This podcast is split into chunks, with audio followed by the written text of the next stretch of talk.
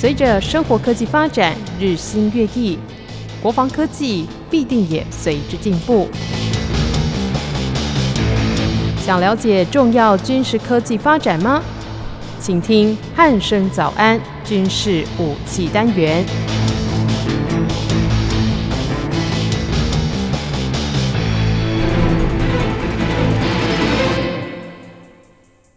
各位听众朋友，您好，欢迎收听今天的军事武器单元，我是易明。今天一样邀请到《全球防卫杂志》的主编陈国民主编来到节目当中。国民哥，你好。主持人好，各位听众大家好。嗯，国民哥，最近哦，就是有一条就是蛮特别的新闻哦，值得我们听众朋友来关注一下。那就是美国跟日本的东方之盾二十一之二的联演，他们创下了三十六年来最大的规模。对，那其实就是这场操演哦，相信各位听众朋友可能不是那么的清楚。那是不是在节目的一开始，先请国民哥跟我们听众朋友稍微介绍一下这场操演，它有哪一些值得我们关注的地方呢？呃，这个新闻是七月十二号才发生的。那其实这个演习哦，其实很单纯的哈，就是美日哦，所以其实他们的演习名称也很特别哈，就是讲东方之盾哦，就是东方哦，日出东方就到日本哦。嗯。那盾的话，其实代表说它是一个手势哦，所以它不是进攻的哦。但但是我们都知道，其实它还是有些攻势作为。但是不管怎样，它的名称就就是手势哦。那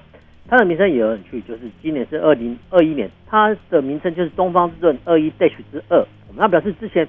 还有做哦相关的。吗？对，dash 一哈，那 dash 一可能没有实兵验证，但是不管怎么样哈，其实呃现在演习名称哦不像以前啊什么姚鹰啊什么勇敢之盾什么的哦，他直接取说某某演习，然后二一哦点多少哦，这个很简单明了哈。那是。这个演习啊，其实呃，我们要讲，它算说是呃历届规模最大哈，三十六人。但是这个要先指示的清楚，就是说哈，这个所谓的规模最大哈，是美国跟日本哦就参演的规模是最大，不是说嗯、哦呃、日本的参与或者说美国的参与哦，亚洲周边国家也是最大，不是哦，就是说每一场的演习哈啊，你要先算哦，它到底是跟啊谁举办的哈，所以最大的意思我们要来看，然后其实最大有的多大啊？说真的，哎，我们要仔细看它的。新闻，然后其实呃，日本的防卫大臣岸信夫在其实之前呢，他在推特，其实现在很多政治人物都喜欢用推特，这个蛮奇特的。台湾比较少见，用推特来发表他的政治宣言都是蛮急的。那就是说，日本的防卫大臣啊，基本上就是他们国防部长岸信夫，他其实在推特上就说，哎，其实这个东方之盾哦，他他主要目的哦是在加强两国之间的周边关系哦，然后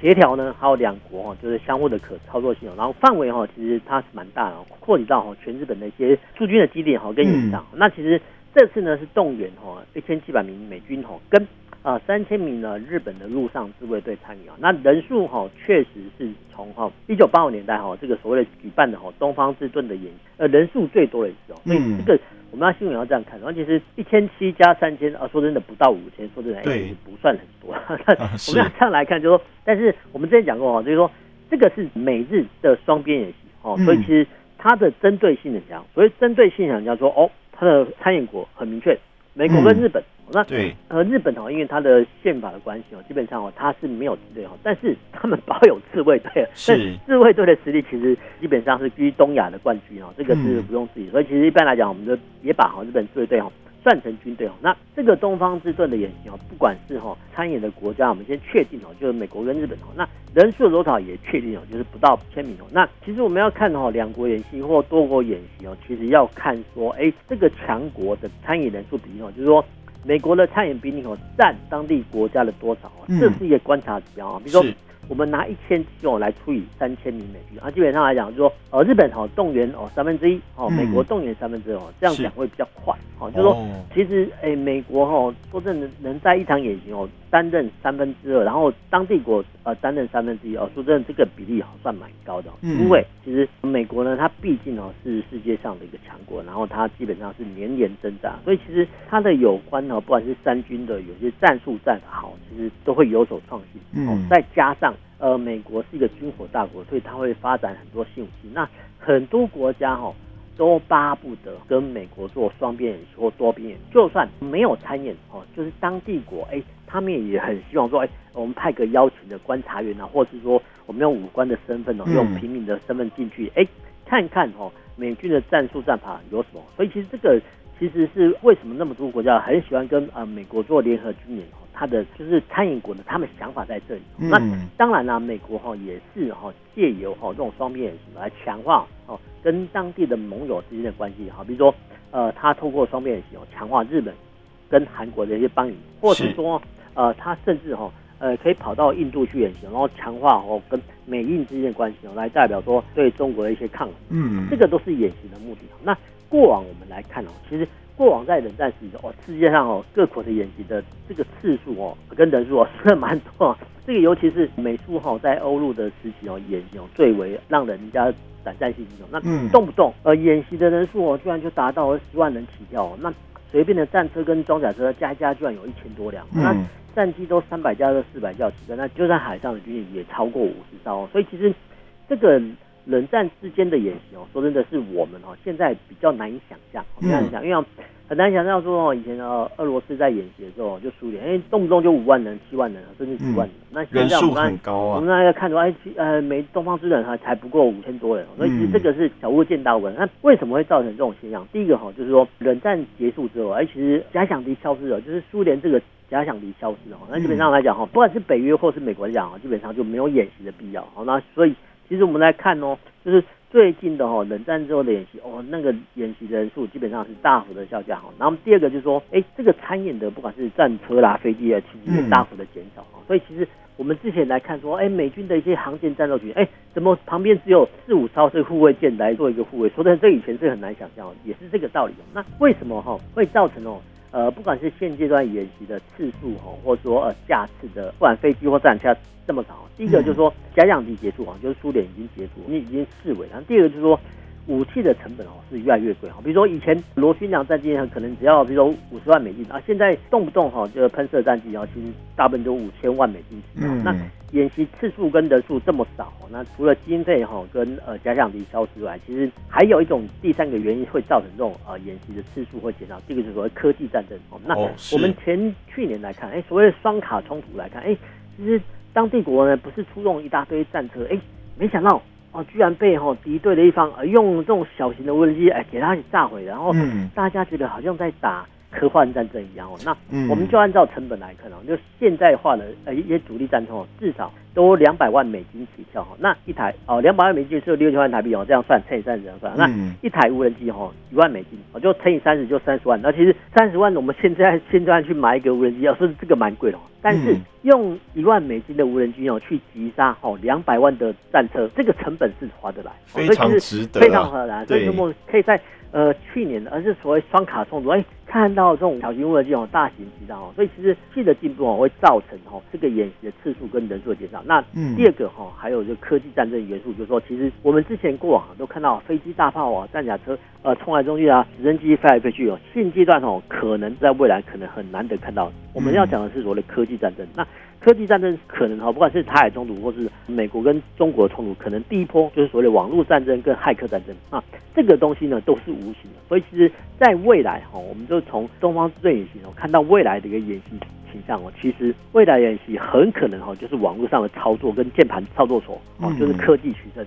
不会出现哈，在像以前那种大规模的一些作战形态。这个是我们从东方演习哦看到说哦，未来真正趋势哦，呃，发展到这里。嗯，是，其实就像国民哥说的哦，就是这场东方之盾的这个演习哦，其实也可以看到未来的这个作战规模可能真的会像国民哥说的一样越来越小，甚至可能会演变成最后哎，透过网络上的这种攻防。就可以做到这种演练的状态哦。是，那接着关心完这个美国跟日本之后，那紧接着要来关心一下美国还有法国的关系哦。就是根据媒体的报道呢，美国空军的 F 二十二战机，还有法国航太军的飙风战机，他们在这个月七号就进行这个联合编队。飞越维吉尼亚州的约克镇上空，为的就是要纪念这个美国独立战争当中关键的约克镇战役哦。那这个战役到底发生了什么事情？那美国跟法国又为什么要做这件事情？是不是请国民哥跟我们听众朋友来介绍一下呢？这个新闻是蛮有趣哦，就是其实在七月七号的时候，就法国哈啊有三架战机哦飞跃哈。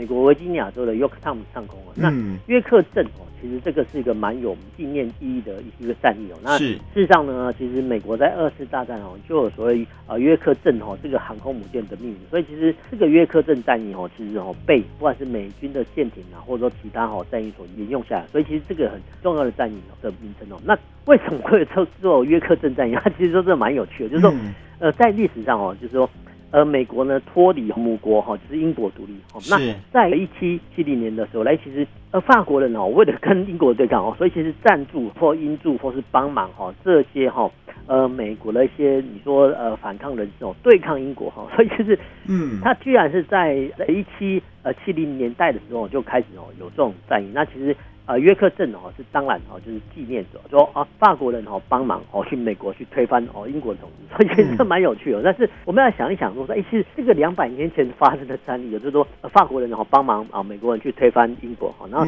这个时候呢，法国呢趁这个时候呢，哎派遣哦呃若干的机队哈啊去美国哈做一个巡回展示，跟所谓的参加营。我说这蛮奇特，就是说蛮特别的。在两百年前，呃，就是到现阶段来讲哦，就是说国际上的现实主义来讲哦，可能在外交体系，可能是十年、二十年哦，还有人会记住你的一些呃国际上的一些友谊哦，比如说啊，日本哦惦记我们在他们的大海啸时候，哎，对，他帮忙，所以其实他们在后续的外交哦也帮助我们，嗯，这个是我们可以看得到，但是很难想象说，哎，这个两百年前的发生的事情哦，后续的政府或是领导人，居然还记得。哎，这个是蛮不容易的。对，那而且还继续维持这段远，而且还继续派兵哈过去哦。那我们要这样来看啊，就是说从新闻上来看啊，虽然说哦是法国空军哦一批机队哈飞过去美国，但是我们要从哈新闻来看哦，那这次呢编配的一些呃战机哦，说真的是蛮奇特，哦蛮奇特的，就是说这批战机我们先讲哦，它有三架标风战机哦，三架加油机跟两架运输机哦。那它的航程呢是很奇特，就是说这群军队哦从法国本土起飞之后，哎，先飞到哈。太平洋一个大溪地，嗯，大溪地呢再飞到夏威夷，夏威夷再飞到维吉尼亚州哦，那基本上来讲哦，可以算是已经呃绕地球半周或一周哈都可以。嗯，那我们要这样来看，就是说呃为了哈就支援哈这三架标风战机哦，那呃法国人哦居然出动了加油机哦跟运输机，那加油机呢当然是呃为自己的战机加油哈。那其实呢我们不要看哦，其实战机哈它要五它有地勤人员还有五挂人员都要呃维持哈，所以其实法国哈。空军除了派遣战机、加油机哦前往之外啊，他们哦也派的哦两架运输机呢一同前往哦。那换句话说呢，就是说所有的家当通通都自己来。我说但既要加油，好自己来加油。那后勤组员哦，他们总要携带一些呃装备啊、跟人员，还有一些呃补保的料件等等哦，哎也通通呢塞在运输机哦。所以其实说真的，这个让我们哦从这个新闻当中哎，其实看到哦，其实法国空军有这种能力哈。从呃法国本土飞越到太平洋，然后呢进入到美国的领空，所以这个是蛮有趣的。所以蛮有趣的说，这个我们要讲到所谓的大国，所以大国的空军哦才有这种权利哦。那所谓的大国哦，过往哦就是美国跟苏联，那现在哈呃我们看到说哎法国空军哦也有部分能力，那当然哦未来也有可能是呃中国哦崛起，因为其实中国哈他们有空中加油机。然后呢，也有运输机哦，嗯、但是呢，过往到现在都一样，就是说外界的评论员都认为说，其实中国的不管是机队哦，或是战机啊、运输什么，其实等等哦，都飞不出亚洲哦，因为其实它要飞出亚洲，说真的，还要跟其他国家去谈，嗯，当然关系啊。那其实呢，在这种状况下呢，我们就可以看到说，哎，其实这种所谓的大国哈，虽然说它有能力，其实中国勉强来做的话，它有这种能力哦，但是它呃可能没办法飞出去，因为这是。外交上的限制哦，但是你看哦，不管是美国哦，或是法国，哎，其实他们这种都有这种权利哦。那有这种权利的话，其实基本上来讲，第一个哈，你要先有机队哈，然后第二个你要有能力。那国际上呃，国际关系学者哈，把这种能力叫做所谓权力投射。那换句话说呢，我们就可以哈，借由纸上兵推说，哎，我某某时间呢要派多少架呃运输机战机哦到某个战区去哦。是，他们是用全球的战区来看的，不是像。我们的县市的地理概念不是，他们是用战区来看，所以其实大国的想法哦是不太一样哦，不太一样。那当然啦，我们要这样来看，就是说，其实战机哈虽然说派过去了，但是哦，但是就是说，之前呢就有人在讨论说，哎，单单呢靠空军呢，呃，能不能获得一场战争的胜利？那事实上表明，这种所谓空权至上的概念哦，除非用核炸弹呢去炸射哦敌国的领土，否则的话呢，运用空权的力量基本上是比较难以取胜哦。因为我们之前就讲过哈，是当。你要攻击敌人的时候，第一个哈叫攻占。那攻占的话，其实它的英文单词都很明确，就一个攻啊，攻击就 attack，然后之后呢占领就 occupy 哈，就是说你要先攻击，然后再占领。那占领呢，就是一个占有的一个陆地哦。那是毕竟人类是所谓的陆地动物，所以你单单靠呢空军要取胜的话，基本上是不太可能。所以其实呃，空军呢整个运用的概念就是说，好，我先派遣呢战斗机呢先。呃，跟敌对国家或者其他国家啊做一个空中交战，那这个空军的战略基本上是打消耗战。那消耗战的意思是什么？其实就很简单，就是说我透过哈不断的空权的争夺，消灭敌对国家的战机跟飞行员。那我们要讲的很白的，就是说其实战斗机的目的哈，就是把敌人的战斗机给打下去或击毁，或是让他不能干扰我方的空军的作业。所以其实。基本上来讲，空军打的是消耗战。那我们之前也讲过，那空军呢，一架战机哈，不管是战机或运输机，它所需要的后勤补给跟支援能量哦，都是相当庞大。那当然要建设的成本哦，也是非常昂贵的。所以其实空军呢，呃，你要打消耗战的话，其实基本上来讲哈，是要花很多的经费跟时间跟能力的。所以其实。我们不要看说每次哈共机来侵犯我们的西南空域，然后我们的空军哦一定会有所应对。但是事实上哈呃能够及时应对的话，其实就是空军哦投入大量时间呃人力跟成本啊来应对。否则的话呢，其实我们经不起这种消耗。那有些评论也会说，我们就从哦呃法国的新闻看到说，哎有些评论会说啊呃因为中国的战机的不管是战机或是运八啊，他们的发动机比较烂啊，所以其实长久下来哦他们哦会比较吃不起。其实这种论调是有点错误的啊，因为这个。他们的战机数目多，然后第二个哈，他们的经费哦也比我们多，所以其实，在同样的一个时间之下呢，其实我们比较哈不容易呃经得起这种消耗。那这个是呢，我们从法国的一些机队哈飞越美国的约克镇哈这个新闻中啊得到一些反思哦，就是说其实第一个哈就是空军呢要建设要花费很大成本，然后第二个就是说我们不要小看哦每次哈就是说攻击来侵犯我们自然空域，然后我们的空军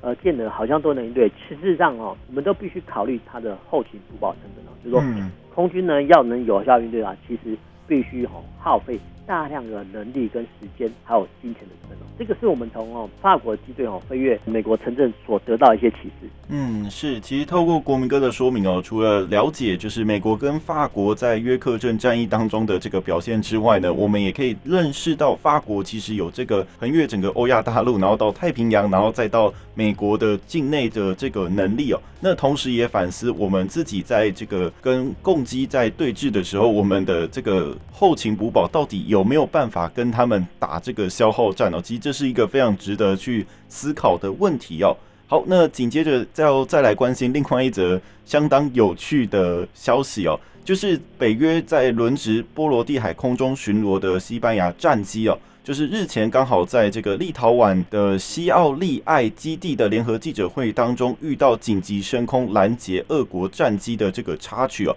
那刚好在这个记者会上面的，就是这个西班牙总理桑杰士，还有立陶宛的总统诺塞达哦。对，那这件事情当然也引起了国际相当大的关注哦，因为刚好在开记者会，后面的战机就紧急起飞出动了哦。那这是怎么一回事？是不是请国民哥跟我们听众朋友介绍一下呢？我们这样来看哦，这个是七月十号新闻。那其实哦，这个新闻哦就讲说，哎，其实呃，西班牙总理哦在立陶宛的那个空军基地哦举行联合记者会的时候，哎，突然空军呢接到哈紧急通报说，哎，其实在俄罗斯的加里宁格勒地区哦有两架哈不明的飞机哦起飞，然后西班牙战机哦要去拦截。那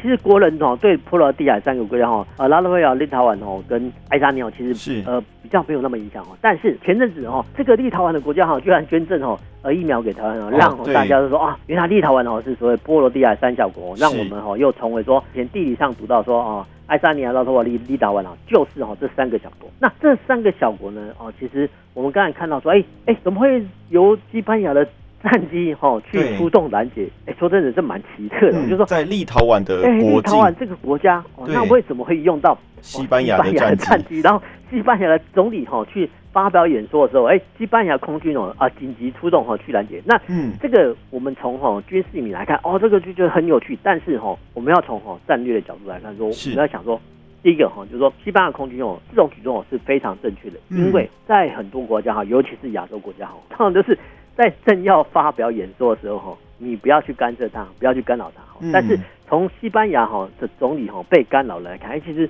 我们可以看到，哎，其实西班牙空军他们是可以战的一个军种哎，所以其实他们不会管哦说。呃，政治人物哦要演讲啊，或叫好支持哦，我不想被干扰哈，然后不行动，不是，他们是真的是根据敌情哦，因为其实战机速度很快啊，所以其实呃为了拦截哈，为了升空，所以其实呃西班牙战机哦紧急哈就在西班牙总理哦发表宣言说，哎，居然打断他啊，居然说我们叫东方人讲嘛，啊，居然敢打断总统的谈话，然后去拦截，说真的这个、呃、有点难想 象，军方的高阶将领哦，说真的是。呃，胆量要很大。那我们可以从哦这个新闻看到，哎、欸，其实西班牙空军是一个能战的军种。那是第一个，我们要来看说，哎、欸，我们回到刚才那一题说，哎、欸，其实，哎、欸，为什么会立陶宛使用西班牙的战机哦？说的是蛮奇特哦。那我们先回到说哦，波罗的海呢，它有三个国家哈，啊、嗯，从、呃、北到南分别是爱沙尼亚、拉脱维亚跟立陶宛。是那这个地理概念要先有。那、嗯、这北边的三个国家哦。在北边哦，就是俄罗斯的大城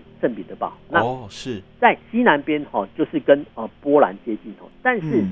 嗯呃，没想到呢，中间波兰哦跟波罗的海三小国之间，居然还有一块所谓加里宁格勒这个地方啊。嗯，加里宁格勒呢这个地方哦，呃，俄罗斯的领地。那现在哦，因为不断的人口激增，也快一百万的人口。所以其实加里宁格勒哦，以前在哦冷战时期哦，就是一块飞地哦，飞是呃飞跃的飞，地是地方的意思。就是说这块飞地呢，其实跟哦，俄罗斯的领土，说真的，基本上有时候是分离的。嗯、那呃，分离的话，其实呃，基本上呢，就靠陆路运输。是、哦，那陆路运输呢，你要经过北国，还要要跟其他国家做协商。哦，这是一块飞地。那飞地的话，其实比较麻烦，就是说你要怎么去防守。那过往，嗯俄罗斯呢是在加里宁格勒成立一个单独的军区。好，比如说。我们之前就讨论到什么白俄罗斯军区啦、列宁格勒军区啦、莫斯科军区等等等哦，那个军区的范围是很大哈。但是前苏联哈在划分军区的时候呢，他单独把这个加里宁格勒军区独立出来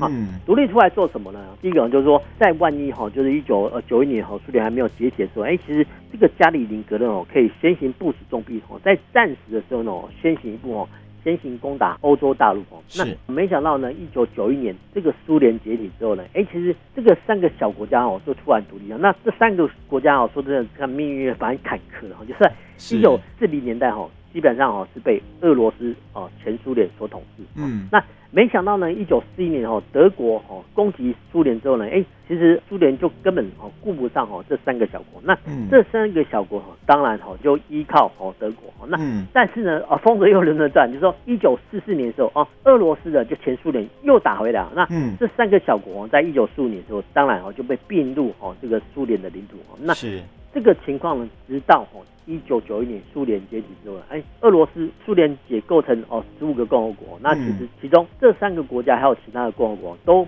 不想哦归附在苏联，不不想归附在俄罗斯，这个是整个大环境的架构哈。但是我们刚才讲过哈，就是一块地方，那个地方又是加里宁格勒哈。那加里宁格勒呢，在一九九一年的时候，哎，他也没有归属到这三小国的任何一国哈，他们就存心哈，就是一直依附到俄罗斯，所以现在哈，俄罗斯呢当然要很。挺大力的去支持他哦。那现在的麻烦就是说，其实这波罗的海三小国哦，他们的人口还有军队数目来讲哈，基本上哈都是非常非常少。那这三个小国家哎，基本上是没有空军的哦，那也没有配置什么所谓的重战车。那重战车呢，现在又因为国际局势演变，哎，这三个国家哈又加入所谓的北约的体系。那现在的北约体系一个很简单的概念，就叫集体安全啊，就是说不管是哈。俄罗斯或其他国家哈打哦北约的成员国，那北约哦盟国呢有义务哈去协助成员国，这是集体安全的架构。嗯，那现在问题来了，就是说前苏联或者说现在的俄罗斯哈，他们在哈加里宁格勒军区哦都远远超过波罗的海三三个小国。那讲白一点哦，就是说在战时的时候，根据哈美国智库兰德公司统计哦，俄罗斯军队可以在六十个小时之内哈完全哦占领这三个小国家。嗯，那。其实呢，北约也知道哦，这种军力上走近，于是他们呢就派遣哦，在在这这三个国家哦，各派遣哦大约千名左右的，我们叫以后会讲到所谓的半索部队，说前进驻扎到这三个国家。好，那这三个国家的一些成员国的呃部队哦，就由各国主办哈，比如说西班牙、法国哦，甚至英国就会轮流哈进驻这三个国家，那可能是一个呃战车营或机步营等等哦，呃不同的搭配哦。但是空军哦，就由这三个国家哦，就由哈北约的一些比较大的国家哦，派遣战机哦来轮流值守哦，所以其实会发生哦这种哎怎么会立陶宛的国境之内居然出动哈西班牙空军哦去拦截俄罗斯的。所谓的不明机哦，说真的是蛮奇的哦，但是也不不用说太记得，因为哈刚好这个加里宁格勒这个地方哦，它飞机一起飞哈，要飞回到俄罗斯本土的时候，会经过哈这个波罗的海三小国的一些管制的空域，所以其实基本上来讲哦，他们的空域管制哦比台湾更麻烦，是，所以更麻烦就是说你飞你的，我飞我的，但是呃你要通行，我也要通行，那。军机更麻烦，就是说，基本上哦，他们是可以不用 不用理会民间单位的管制啊。所以其实我们会常常看到说，哎，为什么西方国家的媒体说啊，这个我们又拦截到什么俄罗斯的不明机等等等，其实这。可能实际状况不进来，因为加里宁格勒这个这个地区哦，跟波兰跟波罗的海三个国国家的空域哦，基本上哦是非常非常的相近。那只要战机一起飞，其实各国的航管单位就马上就知道了。对，那只要偶尔哈，比如说航向哦维持哦往敌对国的方向，难免会引起呃相对国家紧张。所以其实。这个是我们从哦西班牙战机哦出动拦截哦看到了另外一种新闻，就是说其实我们要看到说呃俄罗斯哦现在有个飞地叫所谓加里宁格勒，那加里宁格勒呢这个地方说的是蛮奇特，但只是说现阶段来讲哦国人比较少关心哦这种所谓加里宁格格勒这个地区哦，所以这个状况其实我们必须要予以注意，因为其实加里宁格勒跟呃波罗的海三个小国发生的状况。其实都会发生在我们的一些相关的航空管制识别区之内。嗯，是，其实就像国民哥讲到，透过今天的这个新闻哦，你不能说它非常有趣，但是就是一个哎，值得我们更去关注的一个地方哦，因为毕竟我们对。这个波罗的海的这个情势可能不是那么了解哦，可是透过这次的这个新闻事件，也可以变成一个关心它的一个起始点哦。好，那紧接着我们要回过头来关心一下美国的这个军武发展的状况哦。对，就是美国空军在六号的时候，他们发布了下一代战略轰炸机，就是这个 B 二十一突袭者的最新想象图哦。那当然就是相信各位军武迷应该是相当的，就是哎很注意到这件事情哦，因为。这台战机呢，预计最快到二零二二年的时候可能会进行首飞哦。那它也会成为就是美国的核武铁三角中战略轰炸机的这个最新台柱啊。那这一台战机有什么样的特色？是不是先请国民哥跟我们听众朋友介绍一下呢？我刚才讲哈，这个算说哈，这个军事迷哈很兴奋哦。这个是七月八号的新闻，说的蛮新哈。这个美国空军的他们下一代的轰战略轰炸机哦，B 二十一哈，它叫突击者，那英文叫 Raider。这个基本上来讲哈，也算是一个想象图啦。这个想象图的概念哈，就是类似中国的轰二十呃这个轰炸机的概念。说哦，是中国的轰二十。大概有什么样的想象图？其实呃，美国人就帮你实现，而且他们很快哈，就是在明年哦，二零二二年会首飞哦。这个跟中国是不太一样的。那其实就整个角度来看哦，这个所谓的 B 二十一哦，是取代呃美国现役的 B one B 跟 B two 轰炸机哦，那跟之后改良后的 B 五十轰炸机哦，联合担任起战略轰炸机的任务。那除了担任战略轰炸机之外，其实他们也肩负哈传统的打击任务，那可能是发射公路飞弹哦，或是反舰飞弹。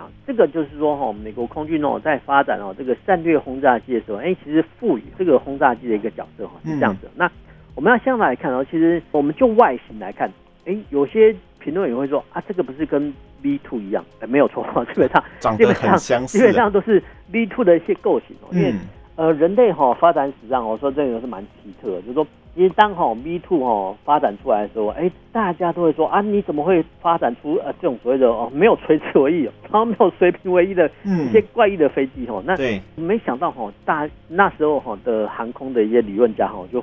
看到说，哎，其实这种所谓的飞翼构型，飞是飞行飞哈，翼是机的翼，这种飞翼构型扁平状的构型，哎，其实可以达到最好的所谓的逆中效果。逆中效果我们之前讲过说，其实。是雷达波呢比较不容易抓得到哈，这个达成它的逆动效果，这个是所谓的扁平状这种飞翼构型的一个特征。那为什么会有这种特征？说真的，这个哈又是所谓的航空业界哈参考哦动物界的例子，譬如说跟海底的轰鱼哈，一个鱼在一个弓，嗯，这个轰鱼哦长得很像哦。那对，有些呢航空迷哦更有趣的是，就是把哈这个哈 V two 的轰炸机哦跟俯冲的游隼哦一种鸟鹰哦拿在一起比对，哎，发现了两个外形哦几乎是一模一样，没有错，其实就是航空业界哈这些设计者哈呃他们参考的哈就是说呃动物界的例子哦，然后发展出哦这种怪异构型的一些所谓的轰炸机哦，但是。我们要讲说，其实这个所谓的飞翼的这种飞机，哎，其实也不是美国所创的。其实啊，早在一九四五年，然后一九四零年啊，其实德国的工艺家哈就发发觉说，哎，这个飞翼飞机哦有它的一些特点哦。但是因为呢，在一九四零年代科技跟科技水准哈，跟呃发动机的一些水准基本上还不到位哈，所以其实那时候呢，哦虽然哦所谓的纳粹或者德国的科学家有想到说这种构型，但是没有办法把它落实。那我们要这样回想来看哦，从一九四零年代哦有这种构想哦，设计图都出来了哈，到了哈 V two 首飞的时候，哎，居然哦延迟了六十几年才落实。所以其实人类的想象力哦，虽然说非常的丰富，但是哈科技水准的话没有办法支持的话，其实又等待哈日后的一些发展哈。比如说之前呢，也有所谓的小说家哦，在一九五零年哈就写成小说说哇。人类呢，以后呢就呃发展出一种叫死光，然后一一射出去后你就会死亡。哦，没有错，这个一九五零年代哈，这个小说家呃就是 H.G. Wells 哦，他们所说的死光就是现在的镭射哦，或是说哈一九五零年代哦，其实 H.G. Wells 就想象说啊，未来的人人类社会说到处都有所谓的电眼哦，那个所谓的电眼就是现在的 CCTV 或者闭路摄录仪。其实一九五零年代想象的科技哦，虽然说那时候没有发现啊，没有发生，但是现在都已经一一落实了。所以其实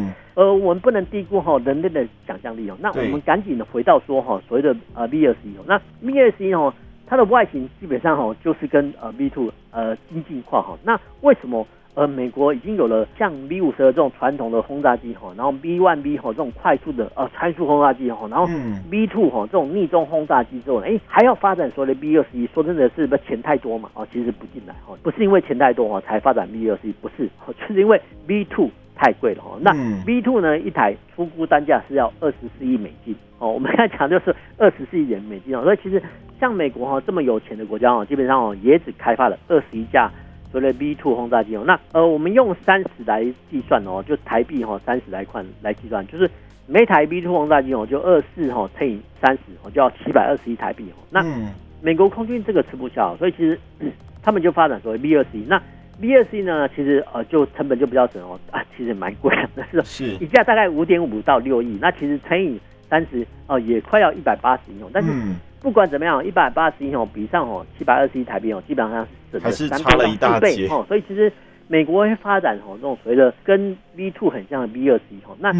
V 二十一呢，它现在的问题呢，其实啊刚好又碰到所谓的科技更新。那我们之前讲过哦，不管是哦飞弹的一些更新的一些标准哦，就是说它的呢弹体呢啊越来越小哦，体积越来越小哦，但是呢威力呢可能不会减弱哦，但是呢航程甚至更远。甚至超音速，甚至更逆中哦。但是它的体积比较小。那现在的好处就是说，哎，其实不管是 V two 或是 V 二十哦，它里面有很大的弹仓哦。那大的弹仓呢，吸弹哦比哦现在呢体积小的一些空对地的飞弹或者空对空飞弹哦，其实这个是蛮符合哦美国空军的一个标准哦。那当然 V V two 或是 V 二十一。它的传统的角色是所谓担任所谓的战略轰炸哈，那战略轰炸呢，不是说哈呃用像以前的 B one B 哈快超音速哈去突穿敌人空网去丢炸弹，还是说呃类似所谓 B two 哦这种所谓逆中轰炸机哦，利用让敌人看不到的方式哦去敌方的领空哦空空投炸弹，其实不用哦，因为现在哈空对地发展哈。的飞弹的发展已经到了一个极致。换句话说呢，不管是轰炸机或战斗机来讲，基本上他们都是不用临空去攻击哦，就是在一定的距离之外哈，比如说一百公里哦，现在哈更是可以呃进化到一百五十公里跟两百公里之外哈，就可以呃把飞弹哈丢了了事。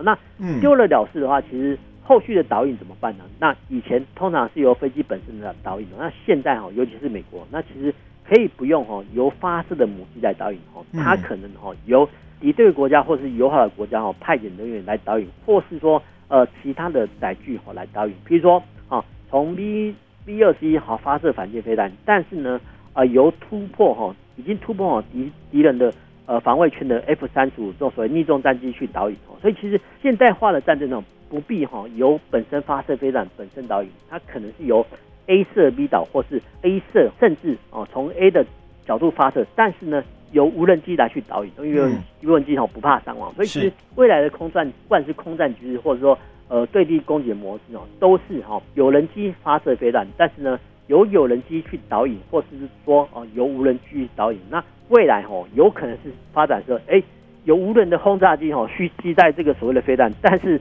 还是要发射之后再由无人机去导引哦。嗯，这个是未来的发展趋势啊。那当然，这个不管是 AI 智慧的人工战机呢，还是说无人机哦，都要持续哈开发国际持续投投入跟金钱跟时间哦。那这个是我们从哦美国发展哦 B two 轰炸机、B 二十一轰炸机哦呃的新闻哦。看到说啊，未来的武器发展可能会这个趋向。那我们不要低估这种现象，因为从哈一九五零年代哈就有人类哈构思出这种死光的一些概念哦，所以其实到现在哈都一一落实哦，甚至还有呃无线电的通讯电话，甚至我们手机的普及哦，这个是以前一九五零年代的人哦人类无法想象，但是其实当时候人类其实已经有这种构想，所以其实我们不能低估哦人类的想象力啊。那这个是我们从哈呃美国发展 B 二十一轰炸机哦所得到的。新闻的一些得到一些启示，嗯，是，其实就像国民哥说的哦，就是这个虽然只是个想象图而已，可是真的不要低估了人类的想象，因为很多的发明都是从想象中生出来的。那就像诶，可能五十年前的人类，可能很多想象说，诶，未来的人是怎么生活的，然后就有写了很多的相关作品。那现在其实有一些也都一一的这个实现哦，那也是不容小觑的一个想象力哦。好，那今天的军事武器单元就到这里，我们下次再会喽，拜拜。拜拜。